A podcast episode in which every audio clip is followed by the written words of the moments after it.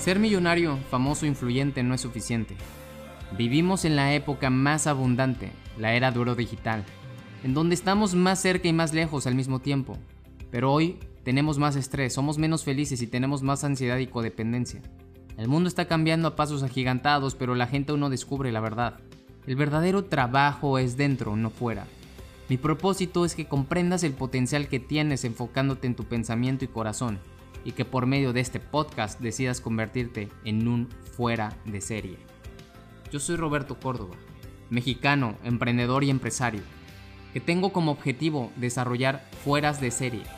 Sígueme, comparte y activa las notificaciones. Prepárate para expandir tu conciencia.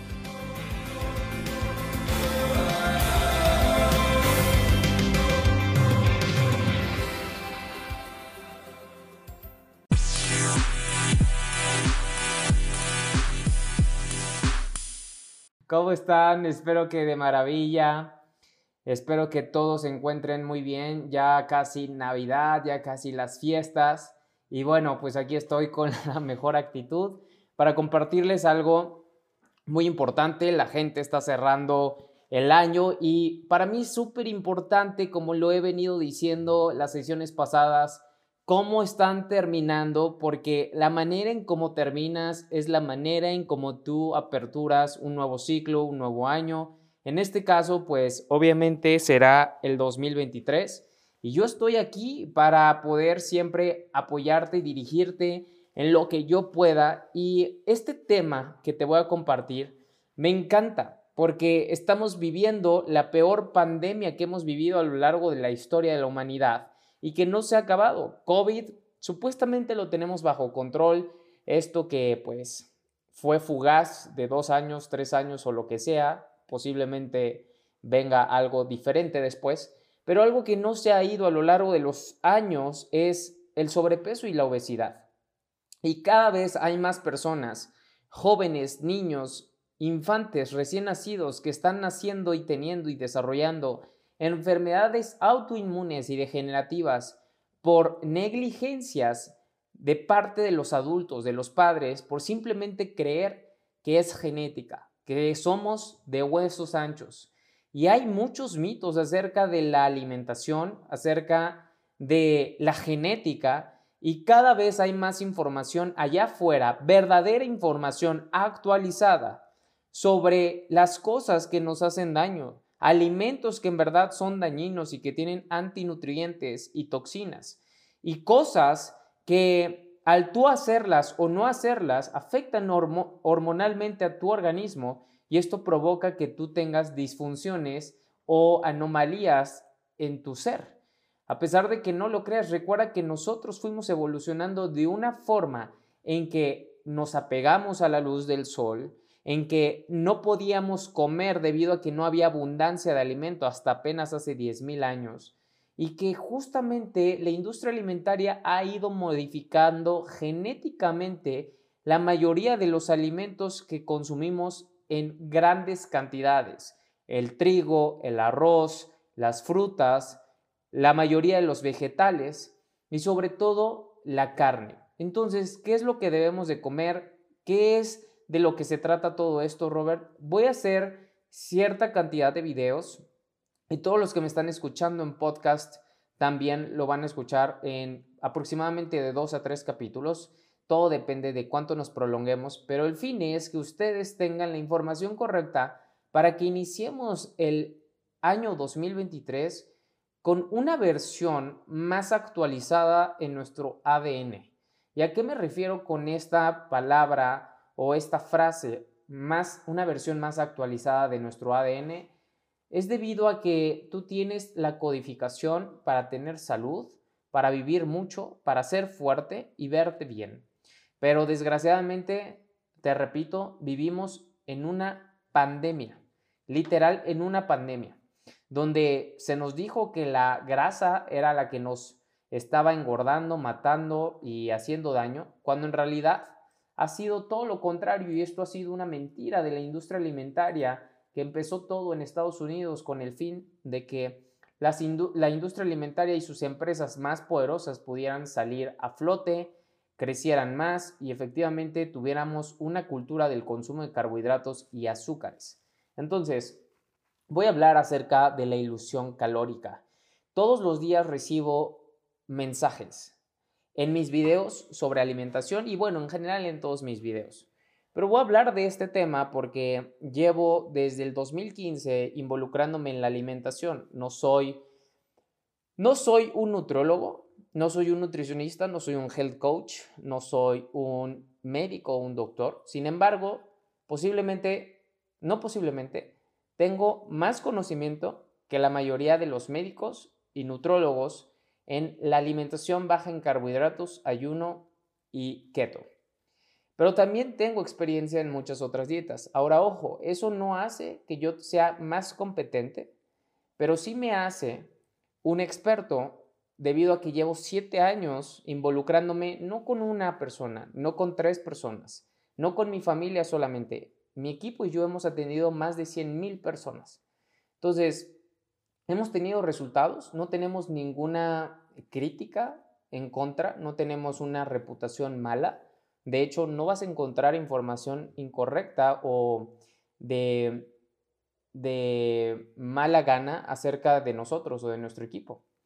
Y justamente es debido a que hemos visto pues toda esta evolución y hemos ido especializándonos gracias a que hemos podido convivir, aprender, viajar y estar con doctores, líderes de pensamiento, gente sumamente capaz, miembros del Salón de la Fama de Estados Unidos, personas que llevan años de avance en ciencia, investigación, en genética y en muchas otras cosas que van a la vanguardia con lo que está sucediendo.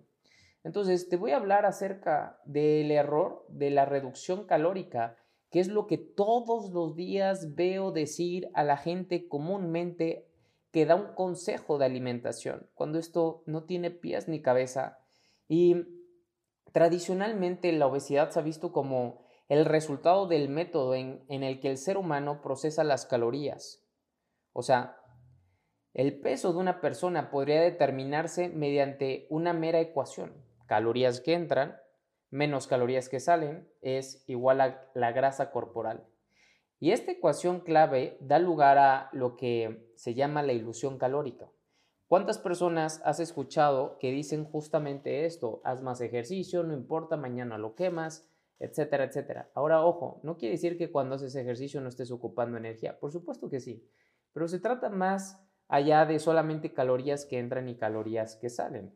Porque esta es una ecuación peligrosa. Parece ser simple e intuitiva y tiene lógica de cierta forma, pero debes de saber que somos cuerpos completamente complejos, que no es un sistema ideal nuestro organismo y menos de la forma en como lo hemos tratado con todos estos alimentos de poca nutrición.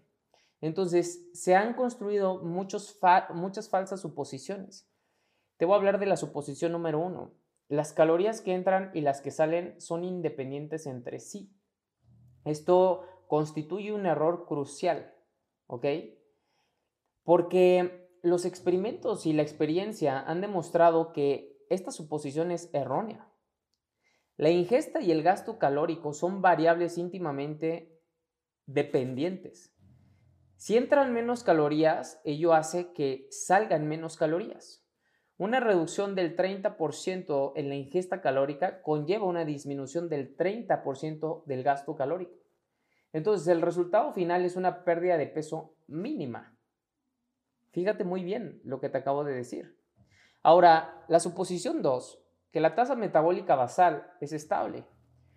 Nos obsesionamos con la ingesta calórica sin dedicar apenas un pensamiento al gasto calórico excepto cuando se trata de hacer ejercicio, donde medimos la gasta calórica, perdón, ingesta calórica de manera simple. Pero medir el gasto energético total del cuerpo es muy complicado. No estás considerando todos los procesos que lleva y todas las condiciones en las que tú te estás exponiendo o sintiendo o experimentando. Se hace una suposición simple pero completamente errónea. Porque el gasto energético es invariable, excepto cuando se practica ejercicio, cuando, cuando aumenta el ejercicio. Sin embargo, el gasto energético total es la suma de la tasa metabólica basal, el efecto termogénico de los alimentos, la termogénesis de la actividad que no es ejercicio, el consumo excesivo de oxígeno después de ejercicio y el ejercicio. Entonces, te darás cuenta que no solamente era A menos B, son todas estas variables. Entonces, el gasto total de energía puede subir o bajar hasta en un 50% dependiendo de la ingesta calórica, así como de otros factores. Ahora, la suposición número 3. Ejercemos un control consciente sobre las calorías entrantes. ¿Qué es esto? Nuestros cuerpos poseen un intrincado sistema que nos conduce a comer o a no hacerlo. La regulación de la grasa corporal está bajo control automático, como la respiración. No nos acordamos conscientemente de respirar, ni les recordamos a nuestros corazones que estén palpitando. La única manera de que esto esté bajo control son unos mecanismos homeostáticos, puesto que son las hormonas las que controlan tanto las calorías que entran como las que salen. La obesidad es un trastorno hormonal no calórico, algo que he dicho un montón de veces desde hace más de dos años en mis videos. La gente cuenta calorías pensando que de esta manera va a resolver su problema de sobrepeso y obesidad. Y esa es la razón también por la cual hay tanto rebote. Son consecuencia de ciertos hábitos que están afectando completamente tu sistema hormonal. Ahora, la suposición número cuatro. Las reservas de grasa no están reguladas. Todos los sistemas del cuerpo están regulados. El crecimiento, por la hormona del crecimiento los niveles de azúcar en sangre por la hormona de la insulina y el glucagón, entre otras, la maduración sexual por la testosterona y los estrógenos, la temperatura corporal por una hormona tiroestimulante y la tiroxina libre. Ahora, la leptina es la hormona más conocida que regula el incremento en grasa, pero la adiponectina, la lipasa sensible a hormonas, la lipo proteilapsa y la lipasa de los triglicéridos adiposos pueden desempeñar un papel importante en ello. Si las hormonas regulan el aumento de grasa, entonces la obesidad es un trastorno hormonal, no calórico. Ahora vámonos por la última suposición, la suposición número 5. ¿Una caloría es en verdad una caloría? Implica que la única variable importante en el aumento de peso es la ingesta calórica total y que por lo tanto todos los alimentos se pueden reducir a la energía calórica que aportan. Pero, en verdad, una caloría de aceite de oliva provoca la misma respuesta metabólica que una caloría de azúcar? Evidentemente no. Existen muchas diferencias fáciles de medir entre ambos alimentos. El azúcar hace que suba el nivel de glucosa en la sangre y provoca una respuesta en la insulina por parte del páncreas. El aceite de oliva no. Cuando el aceite de oliva es absorbido por el intestino delgado y transportado al hígado, no se produce un aumento significativo del nivel de glucosa o de insulina en la sangre. Estos dos alimentos tan diferentes suscitan unas respuestas metabólicas hormonales muy distintas. Esa es la razón por la cual siempre les digo, tú puedes hacer déficit calórico comiendo gancitos pizza y aún así engordarías. Hay mucha gente que dice, no engordarías. No te imaginas la respuesta hormonal que estás provocando. Por supuesto que afecta y engordarías. Hay personas que dicen, no, pero es que yo hago mucho ejercicio. Haz la prueba en un sistema completamente ordinario. La gente cree en los sistemas ideales y ni en la física matemática existe un sistema ideal. Entonces, la reducción calórica no es el principal factor en la pérdida de peso, señores. El problema de la acumulación de grasa es en realidad un problema de distribución de la energía. Demasiada energía se desvía hacia la producción de grasa en lugar digamos, aumentar la producción de, calor corporal. La inmensa mayor parte de este gasto energético se controla automáticamente. El ejercicio es el único factor que está bajo nuestro control consciente. Por ejemplo, no podemos decidir cuánta energía gastar en la acumulación de grasa frente a la formación de hueso nuevo, dado que estos procesos metabólicos son prácticamente imposibles de medir se supone que permanecen relativamente, estables. En particular, creemos que la cantidad de calorías que salen no cambian en respuesta a la cantidad de calorías que entran. En teoría, ambas variables son independientes. Entonces, una suposición errónea.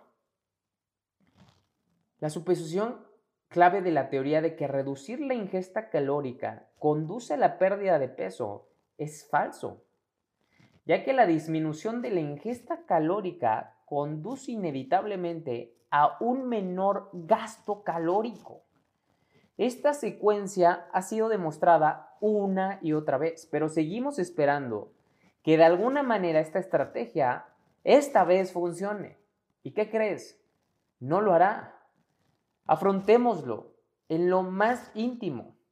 Sabemos que esto es verdad. La reducción de calorías y las estrategias de control de las raciones solo te hacen sentir cansancio y hambre. Y lo peor de todo, recuperas todo el peso que has perdido. Yo lo sé, tú lo sabes. Olvidamos esta verdad incómoda porque nuestros médicos, nuestros dietistas, nuestro gobierno, nuestros científicos, nuestros políticos y nuestros medios de comunicación nos han estado gritando durante décadas que la pérdida de peso depende solamente de que salgan más calorías de las que entran. Quédense grabado esto para el 2023 y comiencen su propia investigación. Comiencen a indagar, investigar y ver a la gente exitosa, médicos verdaderamente preparados. Y desgraciadamente en México o en las culturas latinas, hay muy pocas personas especializadas a la vanguardia. La mayoría de los doctores a los cuales yo estudio son de otros países primermundistas que hablan otros idiomas, principalmente el inglés. La mayoría de la gente, incluyendo los médicos de otras regiones de Europa, tienen que hablar inglés, pues, porque es el lenguaje universal. Entonces, hagan eso. Reducir las calorías es primordial. Si tú, si tú comes menos, te moverás menos. Hemos escuchado estos mensajes tan a menudo de que nos cuestionamos si, si se corresponden con la realidad. Porque creemos que la culpa la tenemos nosotros. Sentimos que hemos fracasado. Algunos critican en silencio, pero la verdad es que tú no eres un fracasado por no haberte apegado a la dieta. Otros piensan que no tienen suficiente fuerza de voluntad y vemos sentidos, perdón, vemos discursos sin un sentido. Todo esto te, te hace clic. No somos nosotros quienes fracasamos. La dieta de la reducción calórica o este déficit calórico o de control de raciones está abocada al fracaso. Comer menos no desemboca en una pérdida de peso duradera, a pesar de que no lo creas. Comer no está bajo el control consciente. De hecho, los institutos nacionales de la salud estadounidense reclutaron a casi 50.000 mujeres postmenopáusicas para llevar a cabo un estudio dietético más masivo, caro, ambicioso, impresionante jamás realizado, publicado en el 2006. Y ese ensayo aleatorizado, controlado, se bautizó como el ensayo de modificación dietética de la Iniciativa para la Salud de la Mujer. Y se trata sin duda del estudio dietético más importante que se ha llevado a cabo hasta la fecha. El plan para adelgazar basado en las calorías que entran y que salen presupone que tenemos el control consciente sobre lo que comemos, pero esta creencia ignora el efecto extremadamente potente de nuestro estado hormonal. La característica definitoria del cuerpo humano es la homeostasis o la adaptación al cambio. El entorno está cambiando continuamente. En respuesta, el organismo efectúa ajustes para minimizar los efectos de estos cambios y volver a su estado original. Esto es así cuando empezamos a perder peso. El cuerpo se adapta de dos maneras principales a la menor aportación calórica. El primer cambio, como hemos visto, es una reducción drástica del, gasto energético total. El segundo cambio clave, que las señales hormonales que estimulan el hambre aumentan. Nuestro cuerpo nos suplica que comamos para recuperar esos kilos perdidos. El aumento del hambre es una respuesta hormonal completamente normal y esperable frente a la pérdida de peso. Entonces, he escuchado muchas gorditas o personas, principalmente mujeres, que me escriben y que dicen que han intentado de todo y no saben, se sienten de verdad completos fracasos porque no han podido lograr perder esos kilos. Han intentado de todo. No se imaginan, esta frase es la que más leo. He intentado de todo, he intentado de todo, he hecho de todo, he probado todo. Y entiende, la pérdida de peso provoca dos respuestas importantes. En primer lugar, el gasto energético total se reduce de forma inmediata y con carácter indefinido con el fin de conservar la energía disponible. En segundo lugar, la señalización hormonal del hambre se amplifica también de forma inmediata y con carácter indefinido, en un esfuerzo para que la persona ingiera más alimentos. En definitiva, el resultado del adelgazamiento es un incremento del hambre y una ralentización del metabolismo. Esta estrategia de supervivencia evolutiva tiene un solo propósito, hacer que recuperemos el peso perdido. Entonces, esto no tiene nada que ver con la falta de voluntad o con cualquier tipo de fracaso moral. Es un hecho hormonal normal que forma parte de la vida. Nos sentimos hambrientos, con frío, cansados y deprimidos. Todo ello son efectos físicos reales medibles de la restricción calórica. La reducción del metabolismo y el aumento del hambre no son la causa de la obesidad, son su resultado. La pérdida de peso ocasiona la ralentización del metabolismo y el aumento del hambre, no al revés. No es que sencillamente llevemos a cabo la elección personal de comer más. Uno de los grandes pilares de la teoría de la reducción calórica en relación con la obesidad, el que afirma que comemos demasiado porque elegimos hacerlo, no se corresponde a la realidad. No comemos demasiado porque lo elegimos o porque la comida está deliciosa o a causa de la sal, el azúcar y la grasa. Comemos demasiado porque nuestro cerebro nos impele a hacerlo. Así es como nos introducimos en el círculo vicioso de la alimentación deficiente. Comenzamos por comer menos y perdemos algo de peso. O sea, hacemos este déficit calórico, pero también empiezas a comer cosas o ingerir alimentos procesados que no tienen un valor nutrimental e incluso tienen antinutrientes. Entonces, debemos nosotros doblar nuestros esfuerzos y comer aún menos. Perdemos un poco más de peso, pero de nuevo el gasto energético total disminuye y el hambre aumenta. Porque estamos luchando, estamos haciendo esa pelea de seguir comiendo menos. A pesar de que nos duela, sintamos cansados, estresados, creemos que esa es la solución y volvemos a recuperar los kilos. Lo has visto, el efecto rebote y volvemos a redoblar nuestros esfuerzos y comenzamos más cansados. Tenemos otra vez más frío, estamos obsesionados con las calorías y lo peor de todo es que siempre antes o después volvemos a subir de peso. En algún momento regresamos a nuestro anterior estilo de alimentación, puesto que el metabolismo se ha ralentizado tanto incluso a reanudar nuestra vieja manera de comer, que hace que ganemos peso con más rapidez, hasta el punto original o incluso un poco más, ¿verdad? Entonces, ¿cuál es el cruel engaño?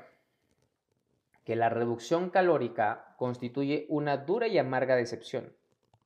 Sin embargo, todos los expertos siguen estando de acuerdo en que disminuir la ingesta de calorías es la clave para lograr una pérdida de peso duradera. Cuando no adelgazas, te dicen, es culpa tuya, has sido un glotón, has sido perezoso, no te has esforzado lo suficiente, no lo has deseado lo suficiente. Pero hay una verdad incómoda que nadie está dispuesto a admitir que la dieta baja en grasas y en calorías ya ha demostrado ser un fracaso.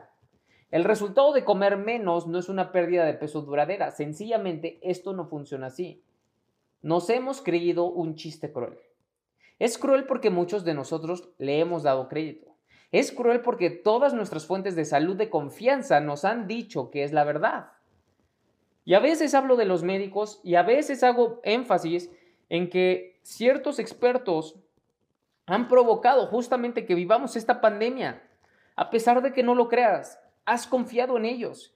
Y posiblemente ellos tampoco tienen la culpa porque no quieren enfermarte, por supuesto, ni hacerte ver gordo, ni hacerte sentir mal.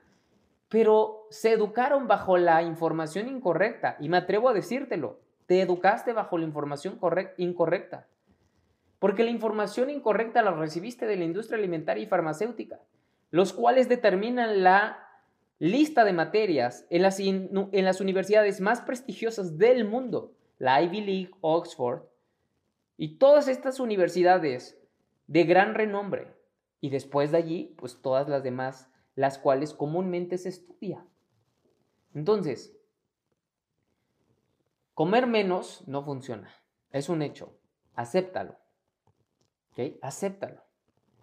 Y hablemos ahora del el ejercicio, porque se habla acerca del déficit de ejercicio también con, para la pérdida de peso.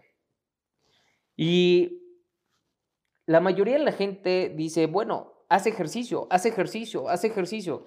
No importa cuánto comas, no importa, no satanices, no esto, no el otro. Haz ejercicio, muévanse más. Pero el ejercicio entiende, su objetivo no es perder peso. Es increíble que pensemos que el ejercicio es para perder peso. Eso es una idea tan estúpida, tan antigua y tan arcaica. No funciona así. No funciona así. Y la cantidad de calorías utilizadas en un día, por ejemplo, se denomina calorías salientes. El gasto energético total es la suma de la tasa metabólica basal el efecto termogénico de los alimentos, la termogénesis de la actividad, que no es el ejercicio, el exceso de consumo de oxígeno después del ejercicio y por supuesto el ejercicio. Lo que te comenté al principio. ¿Ok? Ahora, el punto clave aquí es que el gasto energético total no es el mismo que el ejercicio. La abrumadora mayor parte del gasto energético total no tiene lugar con el ejercicio, sino que se debe a la tasa metabólica las tareas metabólicas de mantenimiento como la respiración, la conservación de la temperatura corporal, el bombeo del corazón, el funcionamiento de los órganos vitales, la función cerebral, la función hepática, la función renal, etc. La tasa metabólica basal depende de muchos factores como estos. La genética, el sexo, la tasa metabólica basal es generalmente mayor en los hombres, por ejemplo, la edad, la tasa metabólica basal normalmente disminuye con la edad. El peso, la tasa metabólica basal suele aumentar con la masa muscular. La altura, la tasa metabólica basal por regla general se incrementa con la altura. Y la dieta, la sobrealimentación o la subalimentación, la temperatura corporal, la temperatura externa, el calentamiento o el enfriamiento del cuerpo, la función orgánica. El efecto termogénico de los alimentos es la energía utilizada para la digestión y la absorción de la energía alimentaria. Entonces, ciertos alimentos como las grasas absorben fácilmente y requieren muy poca energía para metabolizarla. Las proteínas son más difíciles de procesar y precisan más energía. El efecto termogénico de los alimentos varía según el volumen de la ingesta, la frecuencia de las comidas y la composición de los macronutrientes. La termogénesis de la actividad que no es ejercicio es la energía utilizada en las actividades que no son dormir, comer o hacer ejercicio. Por ejemplo, caminar, cuidar el jardín, cocinar, limpiar, ir de compras. Y el exceso de oxígeno después del ejercicio está destinado a la reparación celular, la reposición de las reservas de combustible y otras actividades de recuperación del organismo. Puesto que es muy complejo medir la tasa metabólica basal, la termogénesis de la actividad y todo lo que te mencioné anteriormente, esta hipótesis conduce a la conclusión crucialmente errónea de que el ejercicio es la única variable en el gasto energético total. Por lo tanto, aumentar la cantidad de calorías salientes se equipará con hacer más ejercicio. Un problema importante es que la tasa metabólica basal no se mantiene estable, como ya lo viste. Reducir la ingesta calórica puede hacer que baje la tasa metabólica basal hasta en un 40%. Y veremos que aumentar la ingesta calórica puede hacer que suba en un 50%. Entonces, la ingesta calórica y el gasto calórico están íntimamente relacionados. Si uno aumenta, el otro también lo, lo hará. Este es el principio biológico de la homeostasis. Ahora, el cuerpo trata de conservar la estabilidad. Reducir la cantidad de calorías entrantes hace que mengue la cantidad de calorías salientes. Incrementar la cantidad de calorías salientes hace que aumente la cantidad de calorías entrantes. Además, los beneficios del ejercicio tienen un límite natural, no se pueden compensar los errores dietéticos con un incremento del ejercicio. Este hecho no puede soslayarse. Por otra parte, practicar más ejercicio no es siempre lo mejor. El ejercicio estresa al cuerpo. En pequeñas dosis es beneficioso, pero demasiado tiene efectos nocivos. El ejercicio te puede envejecer. El ejercicio no es tan efectivo como nos han hecho creer en el tratamiento de la obesidad. Por ejemplo, en el ámbito económico se gastan sumas enormes de dinero para promover la educación física en las escuelas de Estados Unidos. Millones de dólares. Entonces, si queremos reducir la obesidad, debemos de centrarnos en lo que nos hace obesos. Si dedicamos todo el dinero, todas las investigaciones, todo el tiempo y toda la energía mental al ejercicio, no nos quedarán recursos para combatir la obesidad.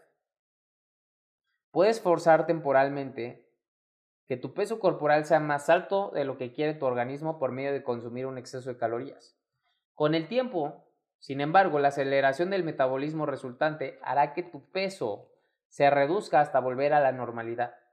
Del mismo modo, puedes forzar temporalmente que tu peso corporal sea más bajo de lo que quiere tu organismo por medio de reducir la ingesta calórica. Pero ya lo sabes, con el tiempo la ralentización del metabolismo resultante hará que tu peso aumente hasta volver a la normalidad, puesto que perder peso reduce el gasto. Entonces, el principio biológico fundamental que está actuando aquí es la homeostasis. Parece ser que hay un punto de ajuste al que se remiten el peso corporal y la acumulación de grasa. Entonces, los mecanismos homeostáticos defienden el peso de referencia corporal contra los cambios, tanto los que inducen un incremento como los que inducen un descenso, y si el peso disminuye por debajo del peso corporal por referencia, los mecanismos compensatorios se activan para aumentarlo. O sea, a pesar de que tú bajes y estés en un punto delgado, por lo regular siempre regresas a ese estado natural y normal que tu cuerpo requiere. Y todo es de acuerdo a tu estilo de vida, velo así como un estilo de vida. Ahora, si no es que tu no es justificar un estilo de vida de una persona floja y sedentaria, y de esa forma provocar que una persona coma pues mal. No se trata de eso, sino que entiendas el punto de la falsedad de las calorías que entran igual a las calorías que salen. Esto es algo muy importante que tú debes de comprender. Porque el metabolismo aumenta tratando de quemar el exceso de calorías. Entonces, el resultado es que se adelgace. El cuerpo humano no es una mera balanza que equilibra las calorías entrantes con las salientes. es más bien como un termostato. Defiende vigorosamente el punto de ajuste del peso contra los incrementos y las reducciones, la razón por la que es tan difícil hacer una dieta y por la que las dietas fracasan con tanta frecuencia, es que estamos luchando constantemente contra nuestro propio cuerpo. Tu cuerpo quiere algo. Y tú bajo voluntad estás haciendo cosas diferentes. Por eso la frase que has escuchado constantemente de escucha a tu cuerpo. Y todo esto, la solución más inteligente es identificar nuestro mecanismo homeostático y ajustarlo más bajo, puesto que la obesidad es el resultado de que el peso de referencia corporal está elevado y el tratamiento para combatirla es bajarlo. Pero ¿cómo bajamos nuestro termostato? Y todo se ha orillado hacia la leptina que se descubrió en 1994. Y la leptina es una hormona producida por las células de la grasa. Y el nombre leptina deriva de una palabra griega que significa delgado. El mecanismo que se halló era muy similar al que se había propuesto décadas atrás, donde niveles más altos de tejido graso producen mayores niveles de leptina. Y esta hormona viaja al cerebro, donde desactiva el hambre, el impulso de estar comiendo, para evitar que se siga almacenando grasa. Y la gran mayoría de las personas obesas no tienen un problema de falta de leptina. Sus niveles son altos, no bajos. Pero estos niveles elevados no tienen el efecto deseado de reducir la grasa corporal. La obesidad es un estado de resistencia a la leptina. La leptina es una de las principales hormonas implicadas en la regulación del peso en condiciones normales. Sin embargo, en el caso de la obesidad es una hormona secundaria porque no ha aprobado el examen de la causalidad. Dar leptina a las personas no hace que adelgacen. Y es que la obesidad humana es una enfermedad de resistencia a la leptina, no de carencia de leptina. Esto nos deja con varias dudas. ¿Cuál es la causa de la resistencia de la leptina? ¿Qué provoca la obesidad? Entonces, la teoría de la reducción calórica para combatir la obesidad fue tan útil como un puente a medio construir. Los estudios demostraron repentinamente que la estrategia de reducir las calorías no conducía a una pérdida de peso permanentemente. O bien, que la estrategia de comer menos y moverse más era ineficaz. O bien, los pacientes no la seguían. Los profesionales de la salud no podían abandonar el modelo de las calorías, así que, ¿qué quedaba por hacer? Pregúntense, ¿qué tuvieron que hacer los doctores, nuestros expertos? Pues efectivamente, culpar al paciente.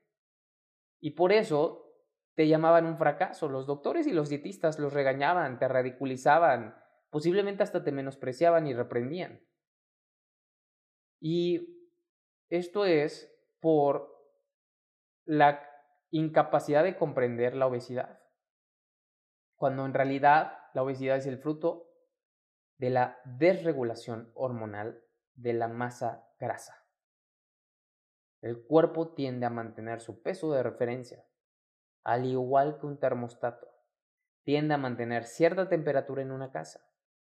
Cuando el punto de ajuste del peso corporal está demasiado alto, la obesidad es la consecuencia. Si nuestro peso actual se sitúa por debajo del peso de referencia corporal, este tratará de alcanzarlo por medio de estimular el apetito o de ralentizar el metabolismo. Por lo tanto, comer en exceso y un metabolismo ralentizado son el resultado de obesidad y no su causa. Pero, ¿qué fue lo que hizo que el punto de ajuste del peso esté alto? Eso es lo que debemos de preguntarnos, ¿cómo subimos o bajamos nuestro termostato de la grasa? La obesidad no es causada por un exceso de calorías, sino por el punto de ajuste del peso corporal cuando está demasiado alto a causa de un desequilibrio hormonal. Las hormonas, velas como estos mensajeros químicos que regulan muchos sistemas y procesos corporales, tales como el apetito, el almacenamiento de grasa, los niveles de azúcar en sangre. Pero, ¿qué hormonas son las responsables de la obesidad? la leptina, un regulador clave de la grasa corporal. no resultó ser la principal implicada en el establecimiento del punto de ajuste del peso corporal, porque está la grelina, la hormona que regula el hambre. Y las hormonas como el péptido y la colecistiquina, que regulan la saciedad, juegan un papel importante a la hora de incentivarnos a comer y dejar de hacerlo, pero no parecen afectar el peso corporal de referencia. Entonces, una hormona que sea sospechosa o causar aumento de peso debe superar la prueba de la causalidad. Entonces, si inyectamos esa hormona a personas, deben de engordar, ¿cierto? Pues bien, estas hormonas del hambre y la saciedad no superan la prueba de la causalidad, pero hay otras dos que sí lo hacen, y es la insulina y el cortisol. Entonces hay una suposición. Las calorías que entran y que salen son independientes entre sí. La teoría hormonal explica por qué las calorías entrantes y las salientes están estrechamente sincronizadas entre sí. Y la suposición 2 dice la tasa metabólica basal es estable. La teoría hormonal explica cómo las señales hormonales ajustan la tasa metabólica basal para ganar o perder peso. Y la suposición 3 dice, ejercemos un control consciente sobre las calorías entrantes y la teoría hormonal explica que las hormonas del hambre y la saciedad juegan un papel clave a la hora de determinar si vamos a comer o no. Y la suposición 4. Esencial, esencialmente, las reservas de grasa no están reguladas. La teoría hormonal explica que las reservas de grasa, como todos los sistemas corporales, están estrechamente reguladas y responden a los cambios que tienen lugar como todos los sistemas corporales. Y los sistemas corporales están estrechamente reguladas y responden a los cambios que tienen lugar en la ingesta de alimentos y en los niveles de actividad. Ahora, la suposición 5 dice que una caloría es una caloría y la teoría hormonal explica por qué distintas calorías causan respuestas metabólicas diferentes. Y a veces las calorías se utilizan para calentar el cuerpo. En otras ocasiones se utilizan para almacenar grasa. Y esto nos lleva justamente a que nosotros veamos ahora estas dos hormonas, que es la insulina y el cortisol. Y estas hormonas voy a hablar en la siguiente sesión para que todos nosotros entendamos mejor cómo funcionan. Estas dos hormonas, verás cómo sus niveles se elevan y qué es lo que las eleva.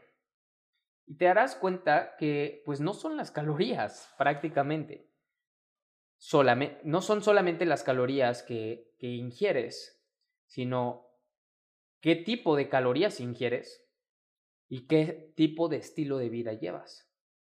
Y ahí es donde hablaremos acerca de el dormir, el estrés y en general otras actividades que llevas como estilo de vida. Así que espero que esta información te haya servido mucho. Compártela y recuerda que entre más información tengamos sobre esto, más personas salvaremos, más gente feliz tendremos, más personas ahorrarán dinero y más gente consciente nos enseñará o le enseñará a las futuras generaciones qué es lo que debe de comer y qué es lo que no debe de comer. Y también más acerca del estilo de vida. Yo soy Roberto Córdoba, les mando un fuerte abrazo y recuerden, sean fueras de serie. Bye bye.